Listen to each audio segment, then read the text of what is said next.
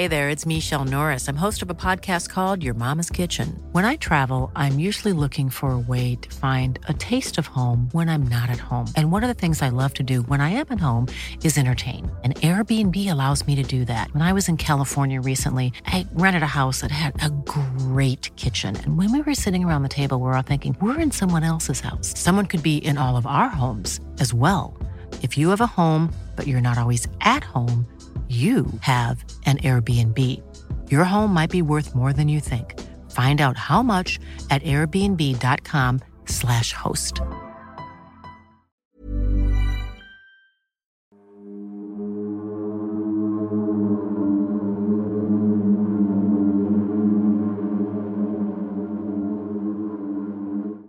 Muy buenas noches, estimados antisuscriptores. Les saluda su amigo y anfitrión, el doctor Miguel Padilla, o simplemente Miguel Padilla, a este espacio lleno de libros, magia e historias de terror, que se llama el Antipodcast. Detrás de cámaras, como siempre, Sergio Bocanegra, nuestro muy querido editor, y al más allá de este micrófono, nuestra doctora consentida de todos los domingos, la doctora Cass. Ay, qué bonita presentación y estoy muy feliz porque no sé si lo han notado, pero realmente amamos este trabajo porque se ha vuelto un trabajo y estoy muy agradecida, la verdad. Creo que la interacción con el público es genuinamente maravillosa. Oye, ya más de medio millón de antisuscriptores. ¿Tú te imaginabas esto? Porque cuando empezamos, de hecho, creo que nos veían como dos mil personas, algo así, y dijimos, ay, pues bueno, vamos a hacerlo, ¿no? Obviamente, pues nada de, nada de esto existía. O sea, fue a ver cómo nos Avanzando. va. Sí, avanzar y porque realmente los temas los abordamos desde una perspectiva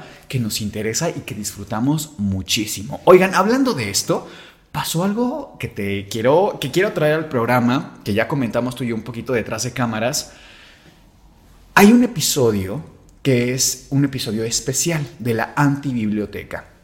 Este círculo de lectura que tenemos en el que la gente entra aquí en el canal, pueden acceder a él si son miembros del canal, y leemos libros interesantes que son pues diferentes. De hecho, acabamos de estrenar uno la semana pasada, que fue el primer libro de demonología que leemos aquí en el Antipodcast. Bueno, el primer libro que hicimos, si no me equivoco, Cas, fue el libro de Pachita, escrito por Jacobo Greenberg, nada más y nada menos. Pues un montón de comentarios que yo recientemente vengo a enterarme porque es difícil estar tanto al día a día con cada uno de los comentarios en todos los episodios. Intentamos, Pero no sobrepasa. pero si vamos atrasados. Sí lo hacemos, pero vamos un poquito atrasados. O sea, tu comentario lo vemos como a la semana más o menos. Llegamos así como, uy, ¿no? Apenitas. Me meto a ver los comentarios de este episodio para ver qué les pareció, si quieren una segunda parte, lo que sea. Y varios comentarios diciendo, oigan, ¿ya vieron lo de la vela? ¿Ya vieron que se hacen dos llamas al mismo tiempo? Y yo ¿cómo que dos llamas? Eso nunca ha pasado en el programa, jamás. Una vela común y corriente de supermercado prácticamente no, no tiene ningún tipo de trabajo espiritual, ni mucho menos. Me meto a ver el minuto exacto y sí se ve, Cas, que mientras estoy hablando de cómo Jacobo Greenberg nos cuenta cómo se crean las estructuras, la materia, a través del pensamiento, que se hacen dos llamas al mismo tiempo. Vamos a ver el, fragmento para que tengan un poquito de contexto y recuerden que ese episodio lo pueden ver solamente completo si son miembros del canal. En su estado fundamental de total coherencia, fuera de la misma latice, no existen ni objetos ni alteraciones temporales. Es únicamente cuando la latice cambia su estructura fundamental que el tiempo transcurre y los objetos aparecen. Es que es muy notorio. Aparte, por si fuera poco, creo que no se puede hacer algo así en edición. O sea, es muy obvio que es de, de la propia vela. Sí. Si se preguntan, sí, yo sí me di cuenta porque tengo la vela muy cerca, que serán 50 centímetros. No, 60, menos, yo creo que menos, sí. Y sí te, sí te diste cuenta porque me dijiste al terminar el programa, oye, ¿viste? Sí, de hecho, cuando tú estabas leyendo tu parte de, de la lectura, yo, yo noto esto y volteo a ver a Sergio, en plan, ¿estás viendo lo mismo que yo? Y fue como, bueno, tampoco íbamos a parar el programa por eso. Es decir, es muy raro, sí, yo no he vuelto a ver una doble llama, ni en el programa, ni en ninguna otra vela. Incluso me, me acaba de surgir esta curiosidad. Sé que hay un tipo de práctica, no sé Mm. si va por el tema de la brujería, Piromancia, ¿no? creo que sí, no, no recuerdo el término exacto en este momento, pero pueden, eh, con base en cómo se va quemando una vela y cómo se va formando la cera, pueden leer la vela y significa X cosa, como un mensaje. No sé, podría ser que tengamos algún antisuscriptor, antisuscriptora que sepa de esto y a lo mejor diga, ah, doble llamada significa tal cosa, pudiera ser. Si es así, por favor, déjenlo en los comentarios. A mí me llama la atención que justo en el momento en el que estamos diciendo esto, es lo que me llama la atención. Ahora, ha pasado también que nos comentan, oigan, un susurro se escucha en, al final del video. Pero ahí no estamos hablando de que, bueno, alguna invocación en latín o algo así súper, ¿sabes? Como un poco más entendido en el contexto. Muchas veces es en la despedida que estamos a punto de decir dulces pesadillas y se escucha que alguien susurra. No lo sé, lo dejo. Yo pienso que es una casualidad, una curiosa casualidad y con eso eh, me quedo. Pero definitivamente pues nos llamó la atención. Si gustas, Cas, vamos a comenzar con los agradecimientos, que por supuesto es gracias a ustedes que este programa es posible. Yo invoco a Enrique Montes de Oca 658. Mejoraron mucho mi idea, mi día, perdón. Así con mucho gusto pago el siguiente mes. Ahora a esperar la parte 2. Nuestro querido antisuscriptor se refiere a la parte 2 de la suma demoníaca. Ah, el libro de demonología. Es que está buenísimo. De verdad, si tienen oportunidad, háganse miembros. Natalia Godoy 9129, ella es Caldero Mágico. Mateo Trana Mil Molina 4920. Un trabalenguas ahí, ¿eh? Sí, nos dice, amé los broches del cabello de Cas. Muchas gracias. Y María Alessandra Núñez Oliva. Ella es Caldero Mágico y psicóloga Isis Roque León. Muchísimas gracias. Muchísimas gracias chicos y chicas y también yo quiero invocar a María José Cervantes 9791 que es Caldero Mágico y nos escribe, hola, no sé si esto sea paranormal o una mera coincidencia, pero cuando fue el funeral de mi bisabuela, una de sus últimas peticiones fue que no fueran dos de sus tres hijas, ya que cuando estaba muy enferma ellas no la cuidaron. Mis dos tías fueron y dicen que ahí, en el lugar donde ellas estaban paradas, comenzaron a salir muchos gusanos de la tierra. Los familiares dijeron que era mi bisabuela, manifestando que no quería tenerlas ahí presentes. Les mando muchos saludos y felicidades por su contenido. Es un deleite escucharlos. Muchísimas gracias María José. También invoco a Zoraida Fernández, 2234, que es miembro fantasma, que dice, me parece bien que se haga un estudio de la gente para descartar una posesión demoníaca, a la vez que casi el sacerdote trabajarán juntos para el cuidado de esta chica. Fue el episodio donde trabajaste con un sacerdote en un caso de posesión. Correcto. Invoco a Ángeles Gas, ella es miembro fantasma, y también a Saraí Villa 05, quien es miembro caldero mágico, y nos dice, la química entre la doctora Cass y el doctor Miguel es muy buena. Se siente una plática muy amena. Se nota realmente que son muy buenos amigos. Pero me da curiosidad saber cómo es Sergio con ustedes. Estaría genial para el cierre de temporada si sale Sergio relatando alguna historia. Lo sigo en Instagram y veo que se desenvuelve bien hablando. Pregunta, ¿cómo se conocieron? Pues ya 10 años prácticamente de conocernos, pero esa historia, contada un poquito más por Sergio y que lo van a tener aquí muy próximamente, va a pertenecer al cierre de temporada. Nosotros somos Sergio, Cas y Miguel y esto es el Antipodcast. Miguel, ¿tú crees que se puede ver la bondad en el rostro de una persona? Te lo pregunto porque te quiero mostrar unas fotografías. A quien vemos en pantalla, te lo muestro aquí, hizo muchas cosas positivas por la gente. Tanto así que se le comparó con, como si fuera el segundo Jesucristo. Vamos, me di a la tarea de investigar un fragmento de una carta, de una nota que le envían en agradecimiento a él. Me gustaría, por favor, que lo leyeras. Dice así, Charles es un ser de luz, me ha guiado por un camino de bondad, de bien, de amor. Ha sido una luz en el camino intransitado de la vida. Me he encontrado sola, rodeada de gente, pero Él siempre está ahí. Y no soy la única a quien ha tocado con su nobleza y amor apaciguante. Soy solo una más que puede contar cómo tener a Charles en la vida la ha mejorado en formas inimaginables. Hablemos así de la familia, una de las sectas más letales de todos los tiempos. Charles Manson, que por cierto es nuestro protagonista y a quien pudimos ver en imágenes, es un hombre que nació en 1934 en Ohio, Estados Unidos. Para esta época, él nace en una familia bastante disfuncional. Quiero que entiendan un poco el contexto, es decir, es producto de una madre de más o menos 15, 16 años. Obviamente, pues no tenía los recursos ni emocionales ni económicos para tener un hijo a esa edad. Del padre poco o nada se sabe. Eh, Charles nunca lo conoció. Se decía que era un hombre mucho mayor, que si era tal persona X. Y él al final adopta el apellido Manson de un hombre con el cual su madre se casa poco antes de dar a luz. Entonces es el apellido del padrastro. Su madre, por si fuera poco, era alcohólica, entonces tenía muchísimos problemas tanto durante el desarrollo, durante la gestación, como después del parto, por supuesto. O sea, presuntamente además bebía durante el embarazo. Exactamente. Entonces, esto, médicamente hablando, implica, bueno, muchísimas cuestiones.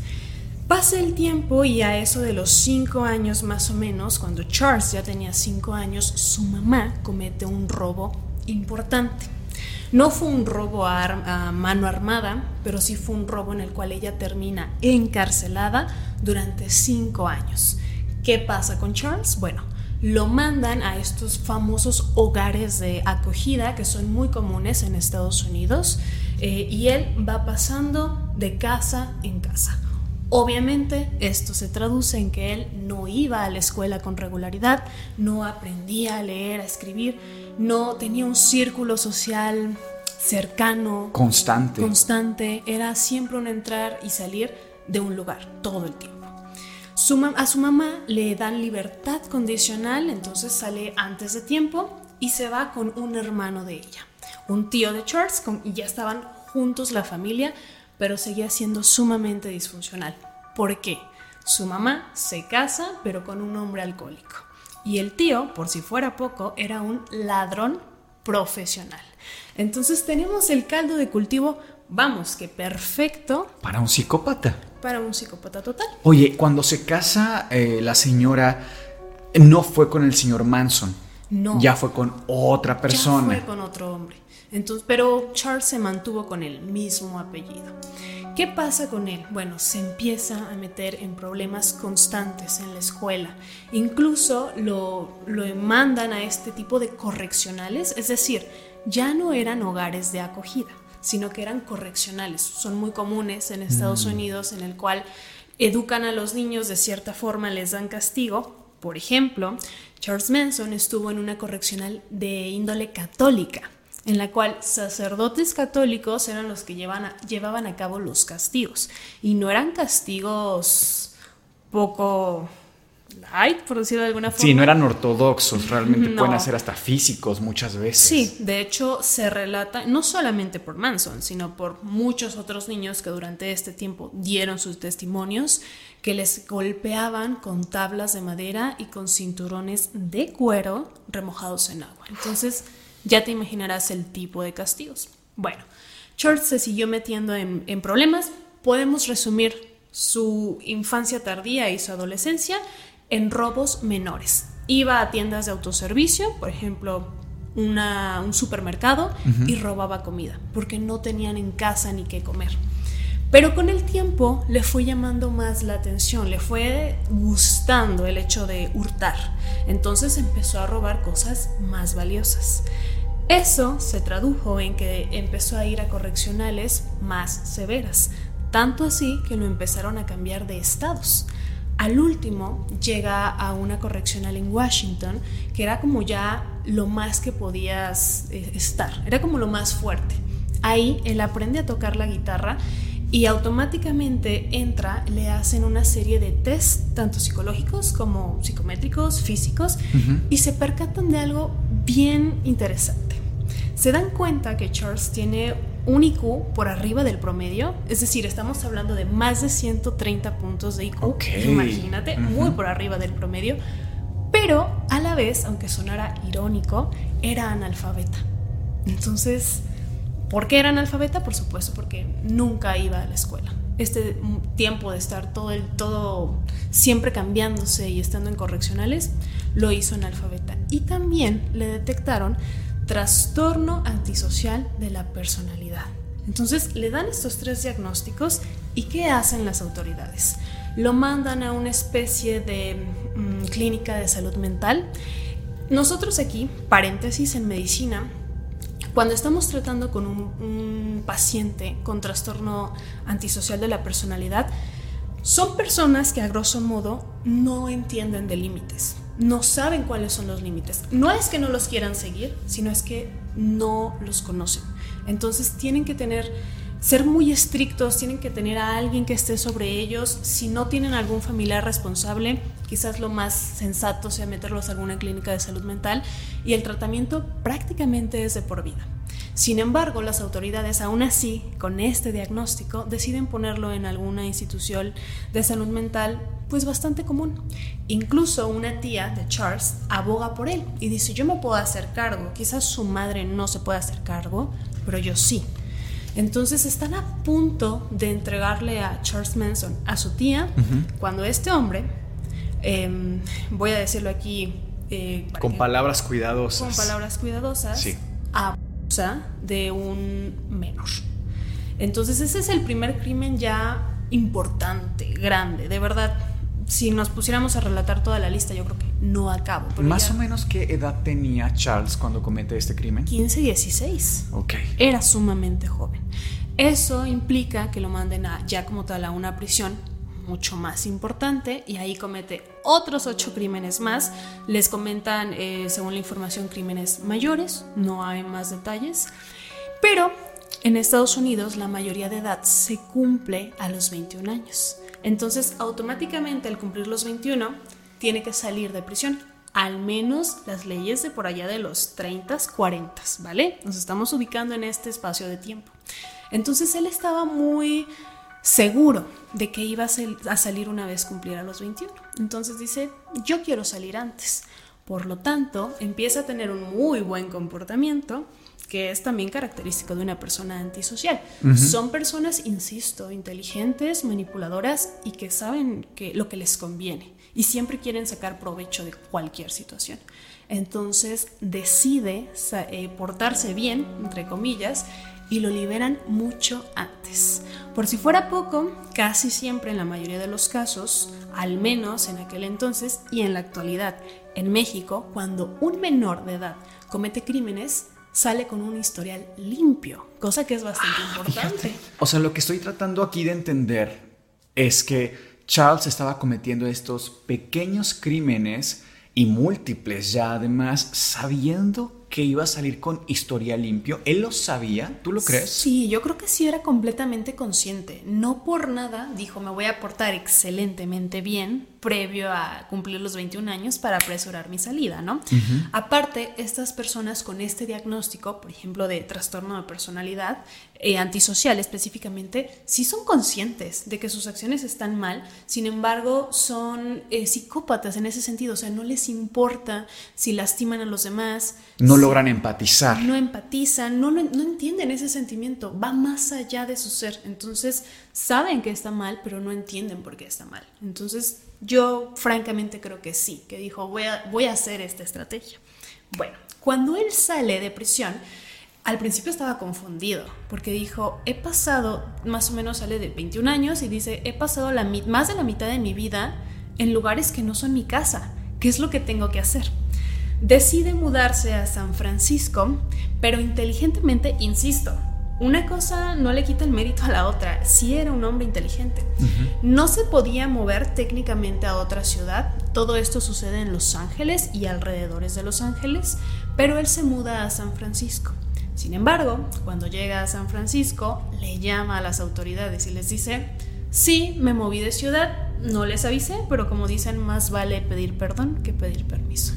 Y las autoridades, fíjate, muy benevolentes con él le dicen, ok, no te preocupes, ¿sabes qué vamos a hacer?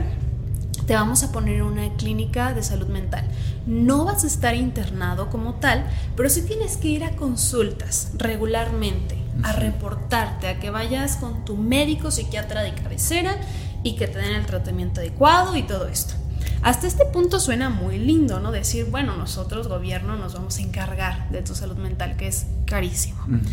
Pues resulta que el médico encargado de esta clínica lo único que hizo, e insisto, no justificó, pero sí me parece muy mala praxis, fue experimentar con sus pacientes. Ok. ¿Cómo experimentaba? Se preguntarán. Bueno, experimentaba con el uso de sustancias. Saben que no puedo decir los términos aquí específicamente qué tipo de sustancias. Pero empieza con L seguramente y termina con D. D de dedo, exactamente, entre otras, ¿no? Entonces dijo, bueno, vamos a hacer experimentación con estos pacientes, cómo se comportan con el uso de estas sustancias, ir midiendo dosis.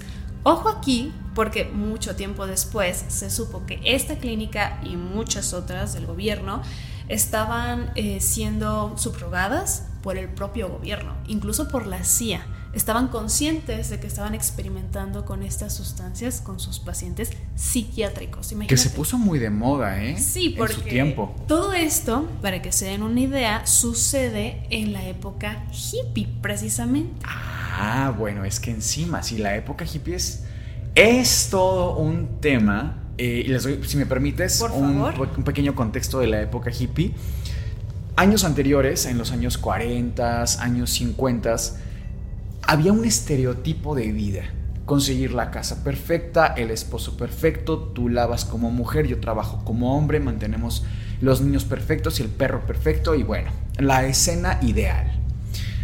Y nace en los años 60 y se prolonga por prácticamente toda la década el movimiento hippie, que es prácticamente romper con estos patrones sociales. Y es muy interesante porque fíjate que mucha gente esto no lo sabe, pero tiene un fundamento en la filosofía cínica. ¿Qué es esto la filosofía cínica? Cuando eh, decimos eh, cínico o cinismo, no es como un insulto de no te importa, eh, que arrogante, no, no, no. El cinismo en la filosofía antigua fue una filosofía muy interesante que parte de él no, no necesitar nada, incluso que el tener cosas, el poseer cosas como riqueza, objetos, etcétera, quiten la posibilidad de la virtud, quiten la posibilidad incluso de ser felices. Por ahí uno de los em, cínicos más famosos, hay un pasaje muy eh, interesante y muy hasta simpático, que cuenta que él no tenía nada, incluso se decía que él vivía como un perro, en la mitad de la calle, eh, él hacía sus necesidades en la calle, incluso se autosatisfacía eh, físicamente, pues a plena calle, ¿no? Un día él eh, tiene un, cantarito para tomar agua de la fuente y es prácticamente una de sus únicas tres posesiones. Va a la fuente, toma agua, va a la fuente, toma agua. Y se acerca un niño como de siete años y con sus manos hace esta forma y toma agua. Y el cínico dice, ¿cómo es posible que yo sea tan idiota? ¿No? Que un niño me venga a enseñar que yo no necesitaba este cantarito. Bueno, hay pasajes así interesantes, hay otro en el que eh, personajes importantísimos llegaban a hablar con los cínicos porque fueron un referente. Incluso sirven de función también para lo que es el estoicismo y muchas otras filosofías distintas. Entonces, regresándonos a los años 60, pues tenemos un patrón de tener que tener cosas, de ser muy consumistas y tener la casa perfecta, los niños perfectos y comprar y comprar y comprar. Y los hippies o el movimiento hippie retoman muchos temas existencialistas y muchos temas también del cinismo y dicen, no necesitamos tanto, vamos a ser felices, vamos a estar en paz, tranquilos, eran muy optimistas incluso. Desgraciadamente casos como el que estamos presentando hoy desprestigiaron muchísimo al movimiento hippie pero si algo me gustaría como aquí anotar es que el movimiento hippie no fue malo para nada en sí mismo. Fue simplemente un movimiento contracultural, nada más pero rompió barreras y fue un movimiento de moda incluso, de música, político, social, o sea, realmente fue una revolución de pensamiento en su época. Era como de jóvenes que estaban hartos o cansados de cumplir con las expectativas de la vida. Totalmente, totalmente. Ok, bueno, pues justamente como nos dabas este contexto, sucede en esta época Y curiosamente, nuestro protagonista de esta historia, Manson, fue una persona muy letrada, porque en la, en la serie de prisiones en las que estuvo, pues le dieron eh, acceso a aprender a leer y a escribir, y también a tocar la guitarra. Y que además, según yo, los presos tienen mucha facilidad de adquirir libros, ¿no? Sí, totalmente. Entonces, él leyó muchísimo durante los años que estaba recluido. Insisto, fueron muchísimos, muchísimos años. Leyó de todo tipo leyó de filosofía, leyó de la Biblia, leyó psicología. de psicología, leyó de muchas, muchas, muchas cosas, lo cual lo dotó de muchas capacidades, que de por sí las personas con ciertas características en su personalidad ya nacen con eso. No me dejarán mentir, a grosso modo, que hay personas que por naturaleza son extrovertidos y hay personas que también por naturaleza son introvertidos. Son características intangibles con las que una persona nace. Entonces Charles nació con eso. Era un líder nato que aplicó todas estas características para algo negativo. Bueno, eso es otra historia, ¿no? Pero sí tenía esta capacidad. Hizo muchos delitos y, creo que no nos vamos a centrar como tal en esos delitos porque yo creo que nos bajarían automáticamente el video de YouTube. Pero a grosso modo, durante esta época en San Francisco fue, por ejemplo, proxeneta de adolescentes. Son, son palabras mayores, de verdad. Bueno, fue a juicio, al final hace una especie de amenaza a una de estas chicas en la cual ella va y declara a la corte que todo esto lo hizo porque ella quería y que se quería casar con Charles. Tiempo después a él le perdonan esta, esta pena porque se va a casar con ella y sí, se casan y tienen un hijo y tiempo después vuelve a cometer delitos, lo mandan a la cárcel nuevamente y ella aprovecha ese tiempo en el que Charles está guardado para divorciarse e irse muy lejos. Que para mí desde aquí, Cas, ese fue un enorme foco rojo de lo que ya estaba prácticamente a la vuelta de la esquina que ocurriera. Porque pónganse en contexto, una persona que logre posicionarse como proxeneta, o sea, no, es, no es cosa sencilla. No es tarea sencilla, tienes que tener herramientas de manipulación desde aquí, tienes que tener mucha labia, tienes que saber y, conocer cómo envolver a una persona. Si no es que incluso a varias y además a una población que si bien es vulnerable, por supuesto, también es una población que constantemente está a la defensiva. O sea, no se dejan eh, llegar por cualquier persona y ah, yo te represento, mira, aquí está mi tarjeta, no. Están un poco a la defensiva porque saben que el medio en el que están es bastante hostil. Entonces, para mí este creo que fue el el parteaguas realmente. Ya teníamos todo, como decías, el caldo de cultivo, pero aquí es, es el anuncio grande de lo que se venía. Sí, y también esto que mencionabas, uno pensaría que quizás también se necesita dinero. Importante aclarar que él no tenía empleos fijos, él vivía casi casi de lo que robaba, vivía al día, entonces no necesariamente en este caso el dinero le daba el poder o el acceso, era básicamente su labia y su poder de convencimiento para hacer todas estas acciones. Bueno, hablando del poder de convencimiento, él también vivía de mendigar en las calles de, de estas ciudades y tocar la guitarra. Entonces pedía una moneda. Era tanta esta vocación, esta facilidad que él tenía de convencer a las personas, que una vez tocando la guitarra y pidiendo limosna, conoce a una chica, que era una chica universitaria, promedio, digamos, y se apiada de Charles Manson y le dice... O sea, ella iba pasando y lo ve. pasando, este hombre tocando la guitarra, le da una moneda, comienzan a charlar y ella se, se apiada de Charles y le dice, ah, no tienes dónde dormir, bueno, puedes dormir en mi apartamento esta noche, de corazón, te, te ofrezco mi apartamento. Él acepta y fue cuestión de días, básicamente, para que Charles Manson llevara a otra chica a dormir al apartamento de la primera mujer, de la primera ¿Y cómo chica. Le hizo? O sea, déjame entender, él se va al apartamento de esta chica prácticamente que a vivir de forma indefinida, sí. supuestamente, y a los días él lleva a otra persona a vivir ahí mismo. Sí, totalmente de acuerdo. Que de hecho solamente iba a estar ahí un par de noches en lo que buscaba trabajo y se asentaba y todo esto. Sin embargo, se van, pasando, van transcurriendo los días y él dice, me quedo a vivir aquí y también traigo a otra persona. Bueno, después trajo a otra tercera persona. En total llegaron a vivir cerca de 20 personas en ese apartamento. Así como lo escuchas, de que lo conoció en la calle de la nada y terminó viviendo con él y otras 18, 18 mujeres. Esta, chica no tenía un albergue ni nada así, era literalmente su casa. Era su casa, ella la pagaba como podía, era universitaria, insisto, una chica promedio. Imagínate, todo esto fue con labor de convencimiento. A este punto eh, me gustaría dar una especie de los puntos que se tienen que cumplir para saber si estás frente a una secta, al menos los que cumplió Charles Manson. ¿Por qué? Porque para empezar ya tenía a este punto de la historia en el que vamos un grupo de mujeres que estaban a su total disposición, en todos los sentidos.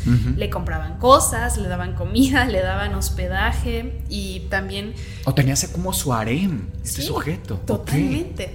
Entonces, básicamente hizo cumplió todos los puntos. O sea, en ese sentido lo hizo perfecto. Oye, Cas, eh, sabemos, perdón, sí, porque me quedé un poquito con la parte anterior en la que él era proxeneta en las calles. ¿Este sujeto hizo lo mismo con este grupo de chicas? Tiempo después no fue como tal, es, no, no fue como tal esta acción, sino que era su moneda de cambio. Es decir, yo quiero consumir X sustancia, pero las sustancias cuestan dólares, pues te puedo pagar con mis chicas, ¿no? Ok. Entonces funcionó de una manera distinta. Como tal, no sacaba dinero de ellas per se, pero sí obtenía cosas a través de ellas. Entre otras cosas, mezcló religiones. Eso es algo muy importante. Casi siempre es un, reciclaje de todas las religiones. Por ejemplo, creo que no les había comentado este dato, pero él también leyó mucho acerca de cienciología cuando estuvo recluido, que es por ahí una religión, filosofía bastante extraña, bastante peculiar, tiene ahí sus, sus tintes, ¿no? Bien extraños. Entonces hizo una especie de remix, en el sentido en que, por ejemplo, para que se den una idea, les decía a sus seguidores, porque también tenía seguidores hombres, pocos, pero los tenía. ¿Vivían con ellos también? Vivieron con ellos tiempo después, es decir, ya no era suficiente el apartamento, me imagino que la persona que les rentaba fue como, oye, te lo renté a ti, no a ti y a 20 personas no, es que Imagínate, eso ya era hacinamiento.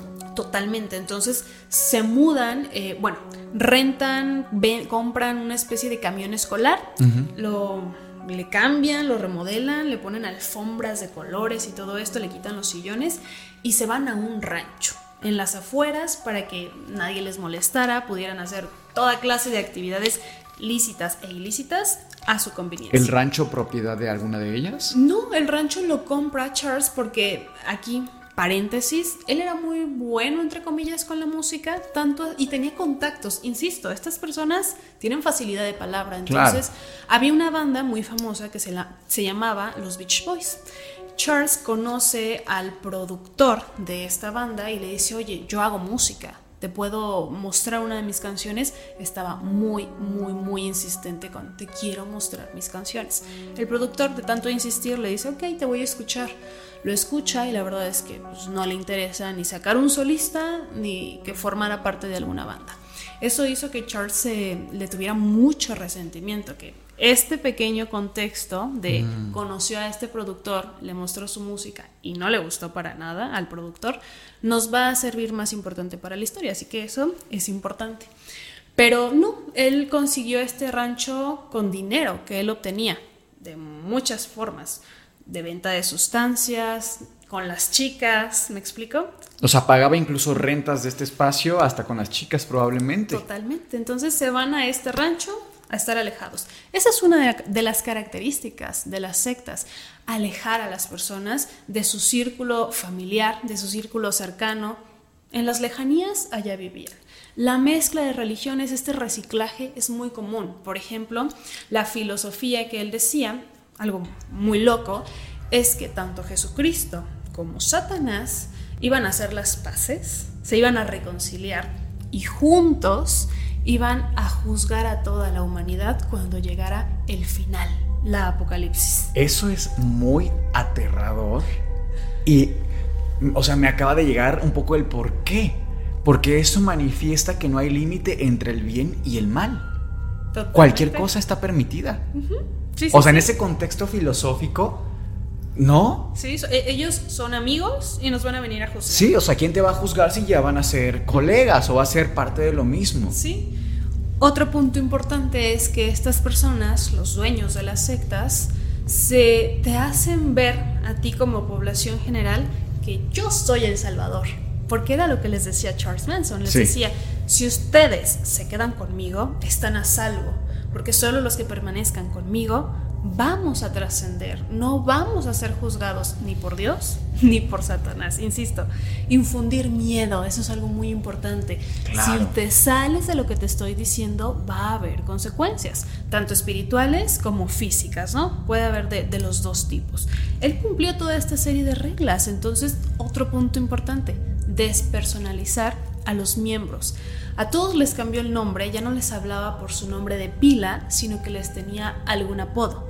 Entonces, insisto, lo hizo sumamente bien. Pero bueno, regresando a la historia, él tenía su mano derecha, que es, o era Tex Watson, que era un hombre. Él era su mano derecha y se encargaba como de hacer los trabajos sucios en ese sentido. En algún punto, eh, uno de sus miembros de la familia, porque se hacían llamar la familia, que por cierto utilizaban sustancias todo el tiempo, y aquí otro dato importante, su psiquiatra de cabecera estaba al tanto de que tanto él como su familia utilizaban estas sustancias, incluso hacían especie de apuntes médicos para ver cómo se desarrollaban. O sea, hasta cierto punto las autoridades estaban al pendiente de estas personas, porque él tenía que seguir reportándose en la clínica psiquiátrica. Bueno, en este punto uno de sus seguidores eh, hace un trato que sale muy mal con un hombre de ascendencia afroamericana que vendía sustancias. Compra las drogas y regresa al rancho, las prueban y no son de la calidad esperada. Entonces, ¿qué vamos a hacer? Nos estafó, dice tanto Manson como la familia. Ve a reclamarle, es lo que le dicen. Regresan al departamento de este hombre, discuten, entonces pues deciden quitarle la vida. Este es el único acto en el cual Charles Manson como tal actúa. Con un revólver le dispara y salen corriendo. Ellos creyeron, tanto Charles como la familia, que habían terminado con la vida de esta persona, del que les vendió estos Las Sustancias. Exactamente. Sin embargo, no, no le quitaron la vida. Pero pues ellos pensaban que sí, o sea, le dispararon y se fueron corriendo. Entran en una especie de paranoia, porque dicen, ¡Ah! ya nos metimos en problemas. Estos hombres van a venir a por nosotros. Aquí pequeño contexto. Durante esta época del movimiento hippie había también el movimiento completamente contrario en el sentido en que había muchísimo racismo. Entonces había un grupo que sale eh, como para contrarrestar los mm, efectos del Ku Klux Klan, que son básicamente, para quien no lo sepa, supremacistas blancos. Estaban los contrarios, que son afrodescendientes, que se llamaban Black Panthers. Entonces, por segregación racial y demás, casi todos los crímenes ocurridos en Estados Unidos en esa época, y muy probablemente también hoy en la actualidad, estaban, se decía que los hacían los Black Panthers. Fueron ellos. ¿Por qué? Por su color de piel. Así de sencillo. Entonces eran un grupo, pues hasta cierto punto peligroso. Y Manson dice, chin, ya acabamos con la vida de uno de sus miembros, van a venir por nosotros, por supuesto. ¿Qué voy a hacer? ¿Cómo nos voy a proteger? Van a venir al rancho, saben que aquí vivimos. Porque aparte ese era su primer crimen, ¿correcto? Eh, o sea, el primer crimen de quitarle la vida a una persona. Totalmente. Y aparte estaba involucrado, insisto, físicamente, esta palabra es importante, físicamente Manson estaba involucrado en que él fue el que le disparó. No supieron si le quitaron la vida o no, pero ellos pensaban que sí. Bueno, entonces voy a tener que contratar seguridad. Por supuesto que no podía contratar una empresa privada de seguridad de policías. Lo que hace es contratar a un grupo de motociclistas que se llamaban Satans. Ellos eran los Satans y les iban a cuidar en el rancho tanto día como de noche. ¿Cómo iba a pagarle a estas personas? Con las chicas. Exactamente. El siguiente caso fue el de un profesor de música. Esto fue un tanto más accidental y lo pongo entre comillas porque una de las chicas conoce a un profesor de música. Ellas, como les digo, vivían en un rancho bastante alejado de la ciudad. En algún punto fueron al centro de la ciudad y ya no tuvieron cómo retornar al rancho. Conocen a este profesor de música y una de ellas le dice, ¿me puedo quedar a dormir contigo en tu departamento? Sí, no hay problema, te puedo dar alojamiento. Que además eran chicas jóvenes y según tengo entendido, alguna de ellas bastante atractivas. Sí, entonces... Y era hasta cierto punto común en esa época, como el, me das chance de dormir en algún lugar, mira, amor y pues, ¿sabes? Sí. Entonces era común. Pero en esta clase de grupos, y no solamente en las sectas, sino también en muchas religiones, sucede así este fenómeno que si tú, como externo de la secta o de, la religión, te relacionas con una persona que está dentro del grupo, es común que más integrantes del grupo vengan a relacionarse contigo. Esto sucedió perfectamente con el profesor de música. Recibe a una de las chicas, le da alojamiento por una noche y después vienen otras dos o tres también a quedarse ahí. Por supuesto que ellas no iban nada más como de buenas a primeras, en buena onda a quedarse ahí. Iban a ver qué podían pescar, qué podían hurtar, de dónde podían agarrar algo. Y se dan cuenta que este hombre tenía muy poco tiempo de que había recibido una herencia bastante jugosa.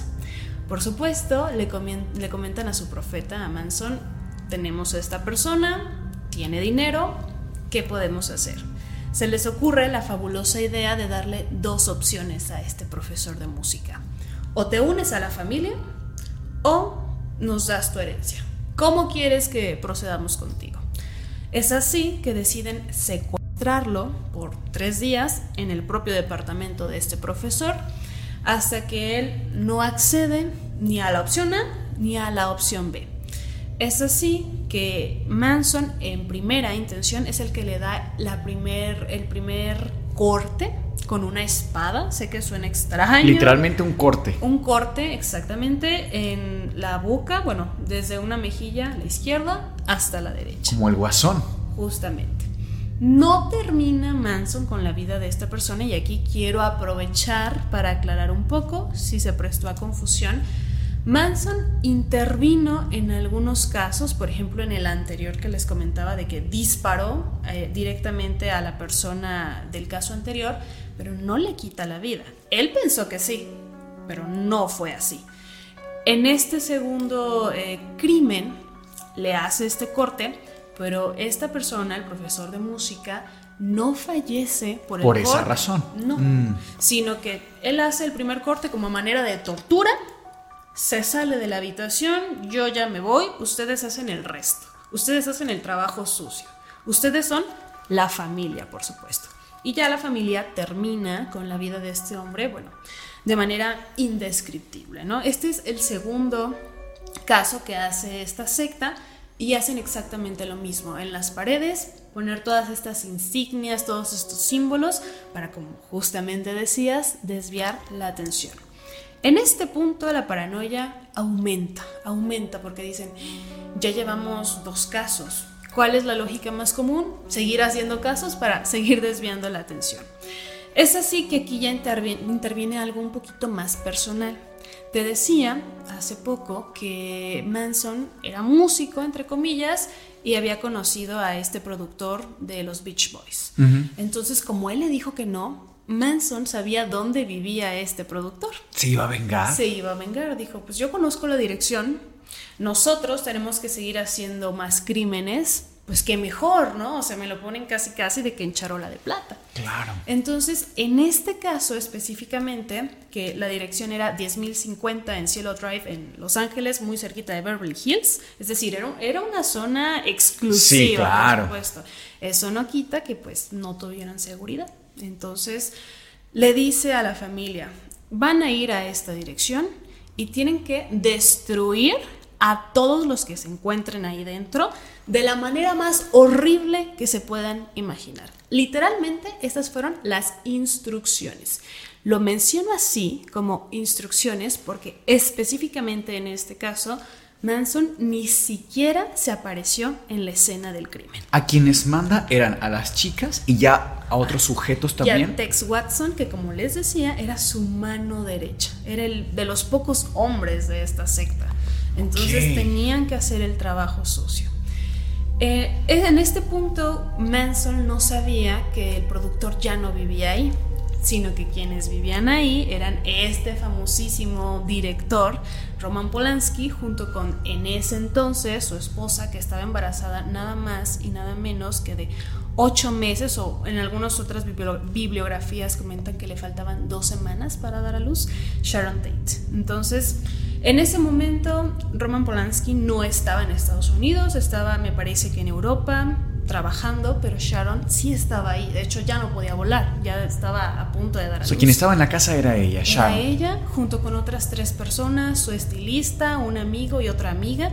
Y también había una cuarta persona que era un amigo del jardinero, que esa persona no se sabe exactamente por qué estaba ese día en la casa, estaba eh, eh, alrededor fue casualidad, fue coincidencia para ese hombre, desafortunadamente. Y bueno, entran a la casa, irrumpen, desafortunadamente, como te digo, fue muy sencillo, no había seguridad, eran mm, de cierta forma una zona segura, una zona cara, pues bueno, entran y les dice algo así como, soy el diablo, literalmente eso es lo que dice Watson, y vengo a hacer que paguen por sus pecados, una cosa así, y viene la masacre, que lo voy a manejar así. No pienso dar detalles, de verdad, esto fue atroz. Hay fotografías en internet para los que tengan la mente más fuerte y bueno, las podrán encontrar ahí, pero de verdad fue una escena atroz.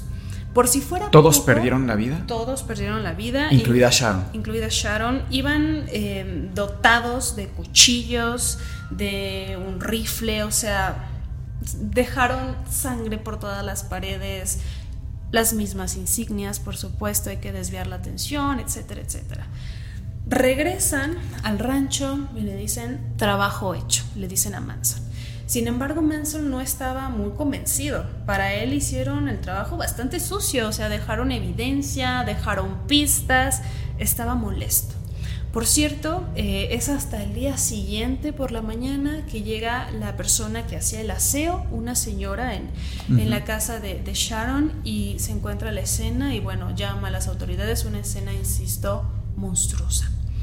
Entonces, es al día siguiente, estamos ya ubicados en el año 69, que dicen, bueno, acaban de hacer un trabajo pues muy malo, o sea, criminalmente muy malo, hay que hacer otro crimen, para seguir desviando la atención.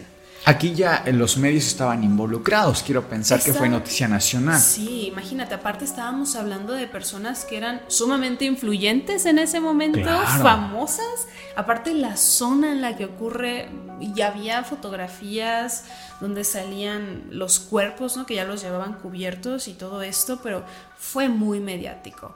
Aún así, fíjate, la policía no tenía mucha idea de quién podía ser aunque habían hecho un crimen bastante sucio, no tenían mucha idea. O sea, en ese punto no se imaginaban que era la familia, fíjate. Y de hecho, casi, casi podría decir que fue casualidad que dieron con ellos, sino muy probablemente hubieran seguido haciendo crímenes.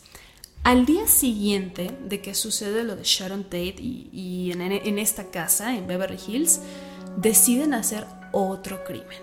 Igual era irrumpir en una casa. En este caso era al azar, es decir, no había una hazaña detrás de vamos a elegir esta casa porque ahí vive X persona, para nada. Era la casa de un matrimonio, los La Bianca, y deciden igual entrar. En este caso Manson sí va con ellos y sucede exactamente lo mismo. Entra, los amarra de las manos, de los pies, pero ni siquiera mete mano en el sentido de que no les hizo ningún corte, no hizo ningún disparo. En ese sentido se mantuvo ajeno a la situación. Solamente llegó, los amarró, los amordazó y se salió. Les dijo, los espero afuera, hagan el trabajo que tengan que hacer, es decir, acabar con ellos. Y una vez terminado esto, nos vamos. Bueno, pues así sucede, imagínate, noticia nacional, pero los policías, los investigadores no encontraban un patrón, decían, bueno, era un poquito desorganizado todo esto, ¿por qué esta, esta zona? Ni idea. Pasan varios meses y para que se, den cuenta de, de verdad que las autoridades estaban muy perdidas en la cuestión de cómo iban a resolver este caso, una de estas chicas, que era Susan, em, quien participó en estos crímenes, es encarcelada pero por un delito menor, era un robo cualquiera. Era una de las chicas de Manson. Era una de las chicas de Manson que había participado en los dos crímenes. Termina en la cárcel y empieza con estas, em, empieza con sus chicas que tenía de compañeras de reclusión a comentarles acerca de todo lo que había hecho. O sea, incluso como a sentirse enorgullecida de cierta forma. Es que yo estoy aquí, les decía Susan, pero no por el robo, eso es lo de menos. Yo hice esto, esto, esto, esto y lo otro y sucedió así con lujo de detalles. Les presumió, porque parecía que lo estaba presumiendo, eh, todo lo que había hecho. Una de estas reclusas que se entera de todo esto eh, comenta a las autoridades y es que empiezan así a hacer la investigación. Es hasta ese punto que se les prenden los foquitos y dicen, ah, claro, pudiera ser por esta línea de investigación, ¿sabes? Y empiezan a investigar todo y fue realmente cuestión de tiempo para que todos fueran encarcelados. Las condenas fueron básicamente pena de muerte prácticamente para todos los involucrados físicamente en los crímenes, porque a ver, el grupo era más grande, pero algunos se quedaron en el rancho porque tenían que cuidar ahí, tenían ciertas pertenencias, este hombre tenía dinero, robaban, etc.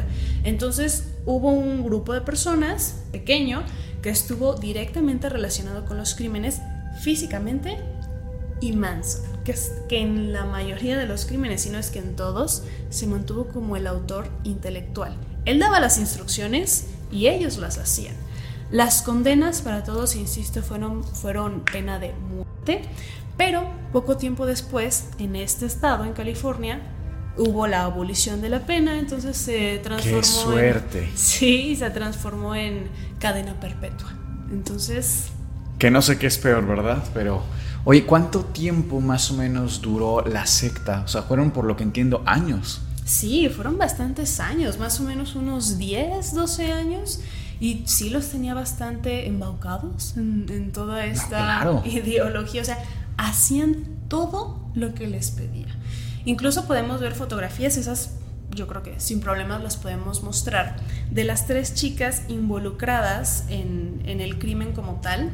Una de ellas, Susan, incluso se les ve sonrientes, se les ve enorgullecidas, se les ve altivas. Eh, eh, y aparte, fíjate cómo iban vestidas iban con un, eh, todas iguales, vestidas con un, un vestido es, azul celeste, muy como uniformadas y con una sonrisa, bueno, de oreja a oreja.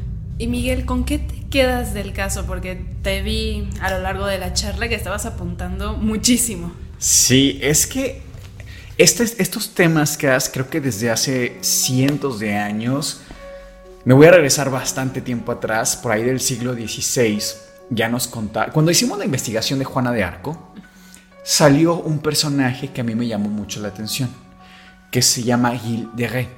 Este sujeto estuvo prácticamente lado a lado de Juana de Arco, que es un episodio que ya tenemos aquí en el Antipodcast, y que no se mencionó en ese episodio, pero es un sujeto aristócrata que tiempo después de todo, toda la historia de Juana, se le acusó de aproximadamente 200 crímenes todos ellos con menores, varones, a los cuales abusó sexualmente y después los dejaba sin vida.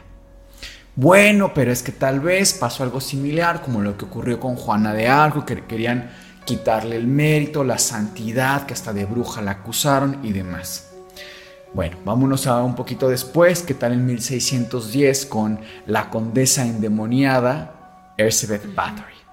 Esta mujer a la cual se le tienen 600 casos documentados de jovencitas a las cuales hería de formas sumamente crueles, físicamente hablando, y después también las dejaba sin vida. Tenemos casos mucho más contemporáneos como Ted Bundy, como John Wayne Gacy, como Dahmer, incluso aquí en México, como el Mocha Orejas, por ejemplo. ¿Y qué tenemos entonces? Un montón de casos que si ponemos sobre la mesa, ¿por qué no buscar patrones?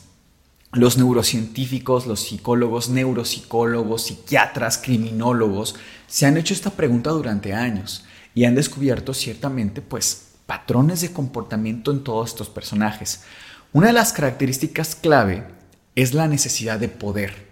tienen una necesidad imperiosa de sentirse poderosos y bajo control de alguien o de algo más. Es algo que ha ocurrido, insisto, históricamente. Hay otra serie de características que se han investigado, incluso ya con perfiles criminológicos, por ejemplo.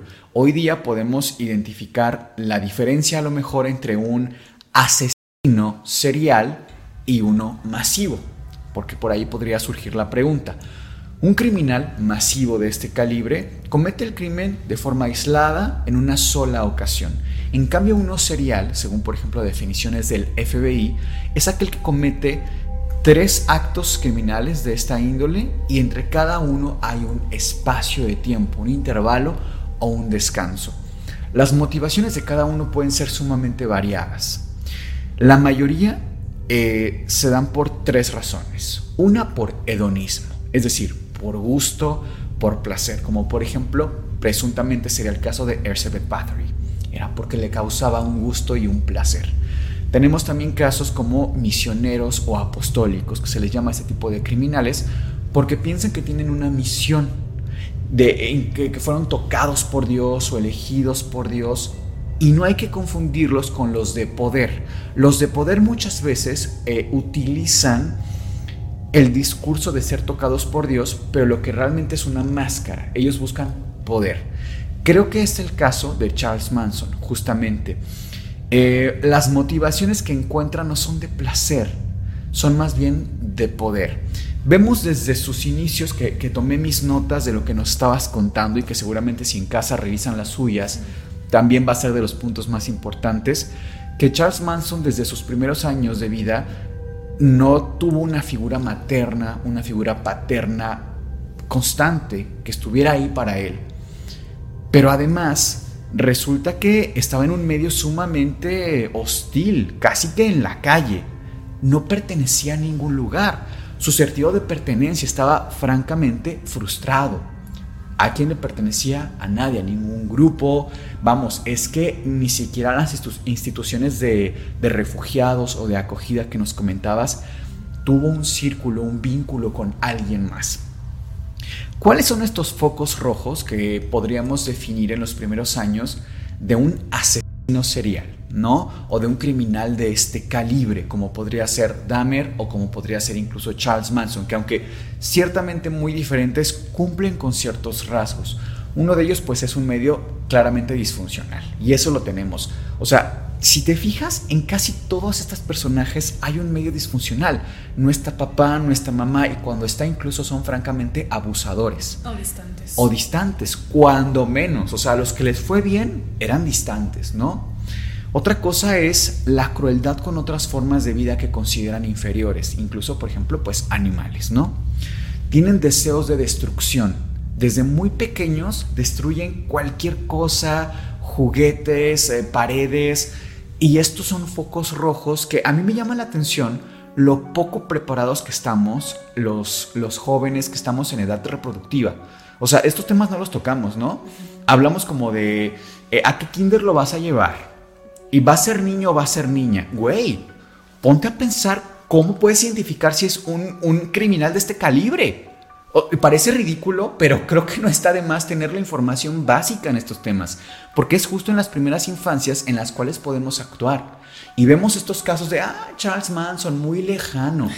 Perdón, igual y tu sobrinito va a ser el siguiente. ¿Quién te garantiza que no? Creo que está bueno también que estos temas los traigamos a colación para tener bien presente eso. Cuando hicimos el episodio del origen del demonio, a mí mucha gente me escribió y me dijo, oye Miguel, ¿a ti no te dio miedo cuando estabas investigando y veías imágenes eh, que de diferentes demonios, libros de demonología que estaban en latín y que es invocaciones y tal?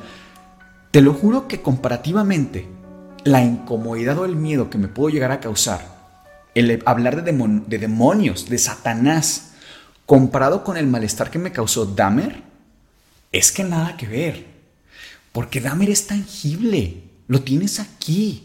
Puede ser tu vecino. Y cuando digo esto lo digo de forma literal. Eh, dentro del perfil criminológico podemos definir que un criminal de esta índole puede ser organizado o desorganizado.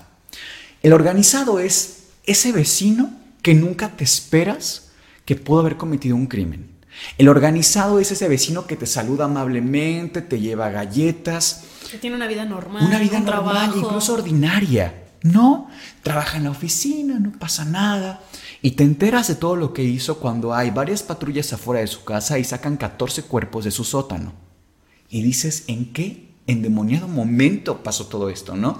Son personas muy cultas los organizados porque entienden y saben que mientras más cultura, más herramientas tienen, más preparados están, tienen un manejo increíble de la escena del crimen y tienen además la facilidad de manipulación, pero porque la van trabajando y desarrollando. Son personas simpáticas. En cambio, un desorganizado, digamos, poniendo como estos personajes tan estereotip estereotipados, podríamos hablar de el rarito del salón. Ese que no le habla a nadie. Que se aísla. Sí, que se aísla, que maltrata al perro que tiene en casa, que actúa por un, impulso. No calcula meticulosamente la escena, sino que actúa en su primera oportunidad. Un ejemplo que para mí aquí encajaría sería eh, Jack. Jack el Destripador, que también tenemos un episodio específicamente hablando de él. Él llegaba, veía la oportunidad, analizaba y en la primera oportunidad atacaba y dejaba el cuerpo en la misma escena en la que lo atacó. La mayoría de los desorganizados son así, dejan allá a la víctima y punto. En cambio el organizado es que se deshace hasta de los huesos muchas veces. Lo curioso de, muchos de estos criminales, eh, y, y, peculiarmente no de los seriales, sino más bien de los masivos, hay un dato curioso extra que a mí me llama la atención, es que muchos de ellos terminan con su propia vida al finalizar el crimen masivo. De los pocos que se han podido atrapar, cuando les preguntan, oye, ¿por qué hiciste esto? ¿Cuál fue tu motivo? Es que no me acuerdo. Estoy en blanco. Y les hacen estudios y les insisten, oye, te podemos bajar la condena, pero danos información, ya está por investigar, ¿no? Por entender un poquito más el fenómeno. Es que están en blanco. Lo, lo bloquean de alguna forma. Me parece muy interesante, Miguel, lo que, lo que comentas. Y yo añadiría nada más el tema de las sustancias. Súper importante. Mm. Hay muchos estudios que corroboran que el uso de sustancias a temprana edad es gravísimo. Es un, cer un, un cerebro perdón, en desarrollo. Entonces tú le metes estas cosas, lo atrofias por completo. No digo que sea el 100% de la causa de este tipo de casos, sí. pero definitivamente sí es muy importante. Sí, el alcoholismo de, de la madre Totalmente. en el embarazo. Imagínate cómo eso pudo afectar y sobre todo si fue desde los primeros meses de embarazo, es que... Aparte, adolescente, ¿no? Entonces, ahí incurrimos en otros, muchos tantos temas que pudiéramos Sí, abordar. el impacto neurológico que tuvo ese embarazo fue francamente incalculable incluso.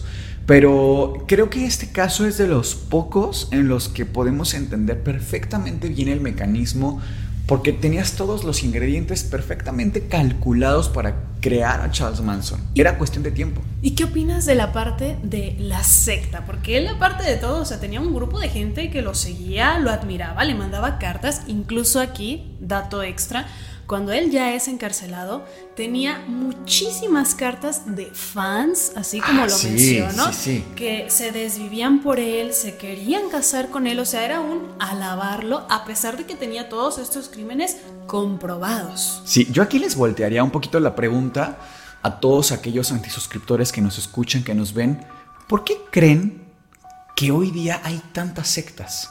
Quizá no estén enterados de muchos de ellas, de, de estas, estos movimientos, pero de repente salió esto de la luz del mundo hace relativamente poco tiempo. O sea, no fue así de que en los 70, no, no, fue hace poco tiempo.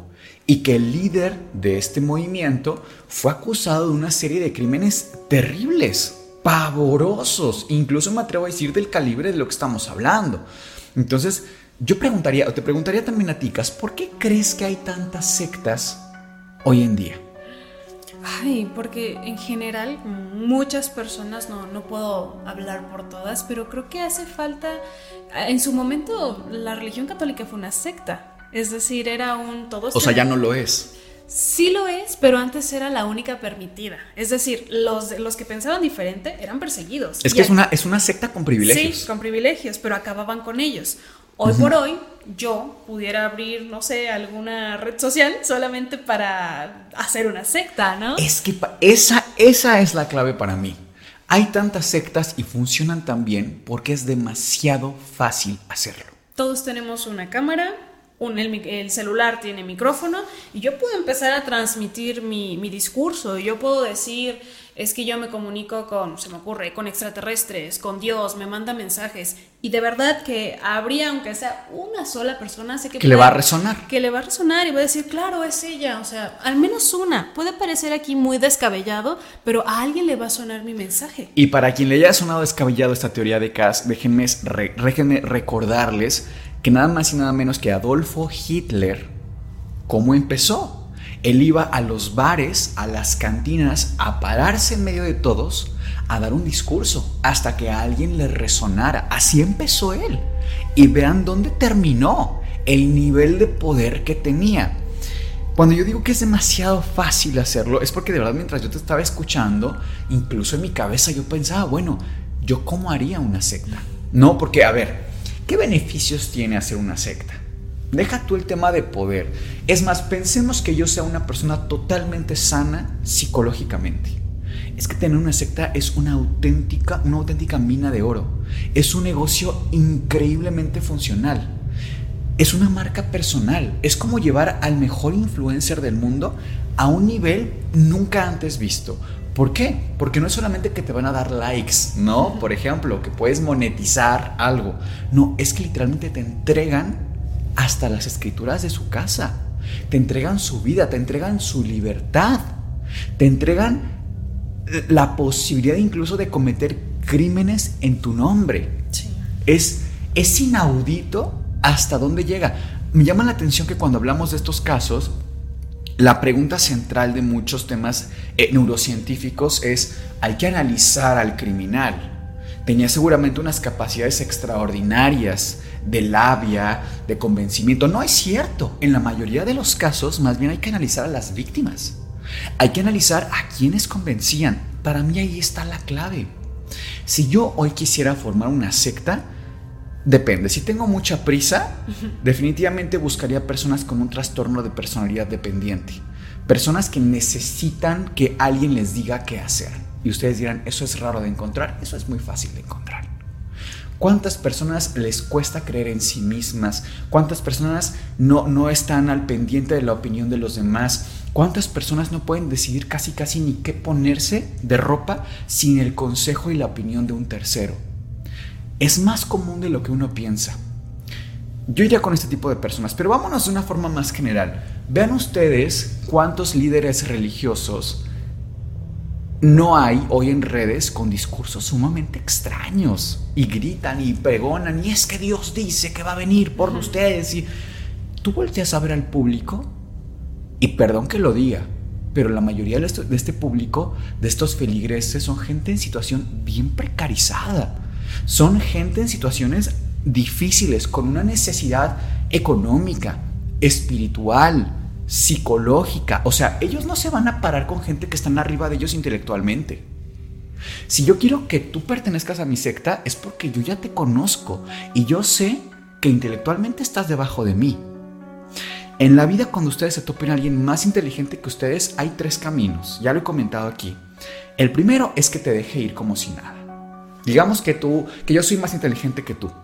Te encuentro, pasa tu camino. El segundo escenario es que voy a ayudarte. Quiero que te vaya mejor, quiero educarte, quiero darte las herramientas que yo he aprendido para que tú también aprendas. Pero la tercera, y es la más común, es que yo te veo como una presa. Yo veo qué te puedo sacar de todo lo que yo que puedo obtener de ti. Dinero, relacionarnos, cualquier cantidad de cosas. Tienen que entender eso en la vida, porque siempre nos vamos a topar con gente más inteligente que nosotros. Y creo que la clave de protegernos de este tipo de personas es el cuestionamiento. Es preguntar, ¿y por qué dices eso? ¿De dónde está? ¿Dónde están tus bases? Demuéstramelo. Demuéstramelo. Hay unas, unas imágenes que estuvimos acá viendo hace tiempo de personas que y esto es bien común hasta en el catolicismo, perdón que lo diga, yo creo que también en otras religiones, seguramente, pero de gente que están en como en un retiro y los tocan y bueno, caen para atrás y se convulsionan y es que bueno, el espíritu los tocó. Tenemos un video en el que claramente se ve que hay personas a las que les pagaron por tirarse y hacer el drama. Ustedes dirán, bueno, ¿y esto para qué? Porque los que están viendo, están viendo ese nivel de poder. Se van a impresionar. Son gente con muy poquita educación, con muy poquito acceso a cuestionar algo más allá, ¿no? ¿Tú qué opinas?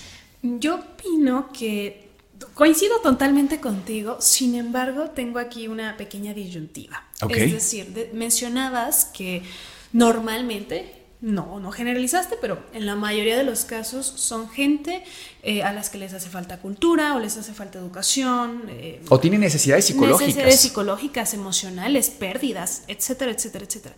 Eh, pero también hay otro tipo de sectas, digamos que un poco más selectas. Yo le diría las sectas VIP.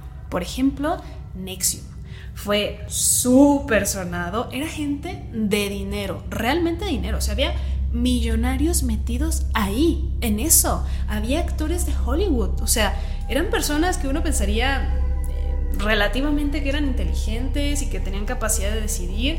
Es una de las sectas hoy a la fecha más estudiadas porque tuvo, o sea, en general las sectas tienen las mismas bases, que más o menos las comenté a lo largo del caso que, que, vimos hoy. Sí. Pero este hombre, el dueño de esta secta, sí tenía una estructura, bueno, casi que perfecta. Casi, porque al final fue descubierto y hoy por hoy está en la cárcel y todo esto, pero sí tenía una manera de trabajar tan organizada, tenía tanta gente, era como una especie de Herbalife, ¿sabes? Que son estos... Aquí se te van a ir encima varias personas. No, o sea, ¿eh? me refiero al esquema piramidal, de que tú eh, inicias en el negocio y tienes que contactar a otros 10 y venderles producto y también hacerlos este, parte del negocio. A eso me refiero, al esquema piramidal funcionaba exactamente igual. Al final, inicia con una persona, este hombre en su secta, y termina de que con 1500 o más. O sea, tenía en todo el mundo. Y era gente muy preparada, ¿eh? O sea, de que tomaban clases, bueno, que de literatura, que de ciencia. O sea, de verdad, yo creo que sectas te puedes encontrar de todos los sabores y colores, de verdad. Sí, pero sí, esto coincido, pero también hay una, hay una fórmula de hecho, tú mencionaste constantemente que desde prácticamente los principios eh, empezaron a cometer crímenes. Y yo veo como esto es una estrategia muy inteligente. ¿Por qué? Porque imagínate que estamos, Sergio, tú y yo, ¿no? Como un ejercicio de imaginación nada más. Si yo cometo un crimen en solitario y se los digo a ustedes, pues yo me aíslo de alguna manera. Pero si yo llego a involucrarlos a ustedes dos, finalmente es bien difícil que salgan, que me acusen, etcétera. Incluso yo tengo cierto dominio sobre ustedes. ¿No? O sea, entendamos que el, el, fundamento de que se cometan crímenes en las sectas no nada más es por diversión o por venganza, es estrategia ideológica y estrategia de manipulación. Porque pocas cosas manipulan tan bien como el miedo. O sea, ¿qué te une más a una persona que ser compañeros de crimen. Muy pocas. Muy pocas, porque involucrado en esto hay miedo, hay consecuencias, hay inseguridades. O sea, cometer crímenes no es algo que, tengamos como tan presente. Eh, hay un montón de casos y por ahí no recuerdo el nombre de este contenido, la verdad, pero eh, son una serie de entrevistas que les hacen a personas que están en situación de cárcel por diferentes razones. Algo que a mí me llama mucho la atención de todos ellos, porque he escuchado bastantes entrevistas que les hacen, insisto, por diferentes crímenes, pero todos graves, todos graves. Algo que me, llama mucho la atención, digo, es que fue siempre por un momento. O sea, eh, la mayoría de ellos no es como, ay, voy a cometer el crimen y voy a quitar la vida tal. Ellos no saben en qué momento pasó. ¿Como por un arranque? ¿te fue por un arranque, fue por hasta cierto punto, y esto quizás suene demasiado irresponsable, pero viendo esto y analizando los casos muy detenidamente, la mayoría de nosotros estamos a un mal día de estar en la cárcel. Claro que ya casos como estos, bueno, ya caen en algo consecuente y un caldo de cultivo psicológico y demás, pero no sé, siento que de pronto es muy fácil eh, señalar al que está en la cárcel cuando eh, es fácil también estar ahí. Sí. Hasta cierto punto. Apenas recordaba un actor, Pablo, no recuerdo el apellido, es mexicano, está en Miami, empieza, va con su familia, va en el auto, ya vienen de regreso a México, creo que iban para el aeropuerto. Sí. empieza a pelear con el conductor de al lado, ¿sabes? El típico pleito de tú te me metiste, pero oye, pero, ¿sabes? Bueno, se bajan, del, se estacionan ambos conductores, eh, se bajan, se empiezan a decir de palabras y Pablo, el actor mexicano, lo, le da un golpe, una cachetada, bueno, no fue una cachetada, fue un puñetazo, pero nada mortal, ah, aparentemente. Cortean, el tipo cae al suelo, fallece unas horas después. Imagínate, le cambió la vida por un minuto, por un minuto. Si, si nada más se hubiese quedado en palabras, en, bueno, cada quien su camino, pero no me bajo y lo golpeo, insisto, no creas que fue a uno, dos, no, fue uno, pero una persona como de 60 años. Entonces, eso tuvo para quitarle la vida. Bueno, al actor le cambió la vida, a la familia, encarcelado creo que por cinco años en Estados Unidos, o sea, solo, como decías, por un minuto, un mal día. Una mala decisión. Totalmente. Medio supe de, ese caso y justo es lo que estamos diciendo. Es muy fácil que uno esté en esas situaciones. O sea, ¿a quién de nosotros no se nos ha metido un carro?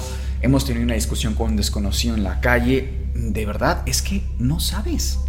No sabes. A ver, eh, entiendo las dimensiones del caso y de lo que estamos comentando ahora mismo, ¿no? Pero creo que está bueno no perder de vista lo fácil que es estar del otro, lado. Algo también que hablamos de las sectas y que no dejo de, sorprenderme es que muchas personas que están en movimientos ideológicos de esta índole, religiosos me refiero, y ojo, de cualquier religión, ¿eh? Cuando yo digo religión, bueno, no solo yo, en este programa, siempre que hablemos de religión, es en general. No es catolicismo nada más, no son los cristianos, los wiccanos, Cualquier religión puede ser peligrosa si no es cuestionada. Cualquier religión es peligrosa si no es cuestionada. Hay un video recientemente que vi de un padre que me parece que ya no, ya no pertenece como tal a la iglesia católica. Me parece que sí perteneció el padre Adam, muy conocido en redes sociales.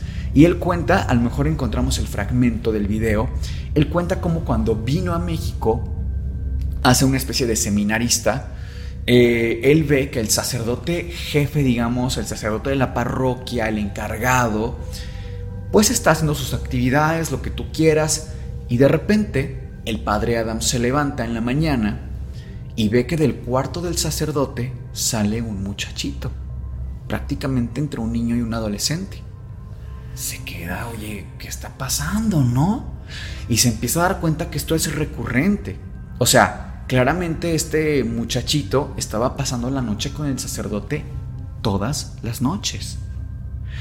Él lo confronta, incluso da aviso a las autoridades eclesiásticas y la respuesta que obtiene el padre Adam es, es que es la cultura, es que tú no entiendes lo que está pasando.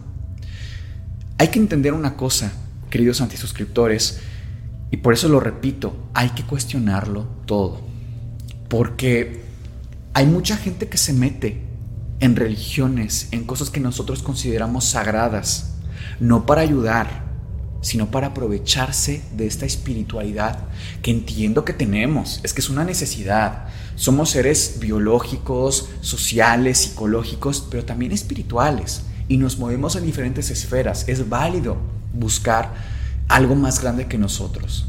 Otro ejemplo, y para que vean que de verdad no es ensañarnos con una sola religión. Sí, para nada. Recientemente, te hablo de hace un par de meses, fue muy sonado el caso del Dalai Lama.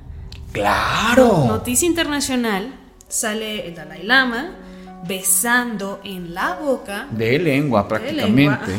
a un menor. O sea, y la, el gran cuestionamiento era, ¿esto lo hace a nivel público, delante de cientos de cámaras que no hacen cuando no hay cámaras. Por supuesto, queda ahí la totalmente. Es para todas las religiones, cuestionenlo todo. Pero al mismo tiempo, y perdón que lo diga, pero el 99% de las religiones, su primer línea es no cuestionar. Es no preguntar, es creer sin ver. Y ese es un problema tremendo, porque por eso ocurren los abusos. Tenemos que poner límites, incluso a lo que consideramos sagrado. Pero bueno, queridos antisuscriptores, creo que con estas conclusiones ya nos explayamos muchísimo, ya nos extendimos y de verdad si alguien en casita es católico o es budista, que se pudiera llegar a sentir ofendido con estos comentarios, de verdad, para nada están pretendiendo ser irrespetuosos, irresponsables. Nosotros también creemos en Dios, entonces, de verdad, la invitación, insisto, no va en ya no sean católicos y renuncien a sus creencias para nada, siempre va desde el profundo respeto, siempre los invitamos a cuestionar, porque vamos, algo que no podemos eh, negar es que sí existen muchísimos casos de abuso eh, a lo largo de la historia y también en, todas las religiones. En todas las religiones y en todo el mundo. Entonces, solamente es como aclarar esa parte. Y pues bueno, también por supuesto nos encantaría leer sus comentarios. Siempre es un grato placer poder leerles. Sí, justo por eso, y qué bueno que lo comentas, Cas. Si se fijan, pues traemos como diferentes ejemplos, ¿no? Que fue en este caso eh, la familia Manson, lo que ocurre a lo mejor dentro de la iglesia católica y también el budismo. O sea, no es con una religión en particular, eso simplemente es a cualquier creencia, porque las sectas parten de eso. Las sectas parten de crear grupos donde si uno sale hay consecuencias, desde te vas a ir al infierno hasta perder la vida. Entonces siempre cuestionen y mantengan una mente abierta. Eso es lo más importante y por supuesto ser buenas personas. Nosotros somos Sergio, Cas y Miguel y esto fue el Antipodcast. Les deseamos dulces, pesadillas.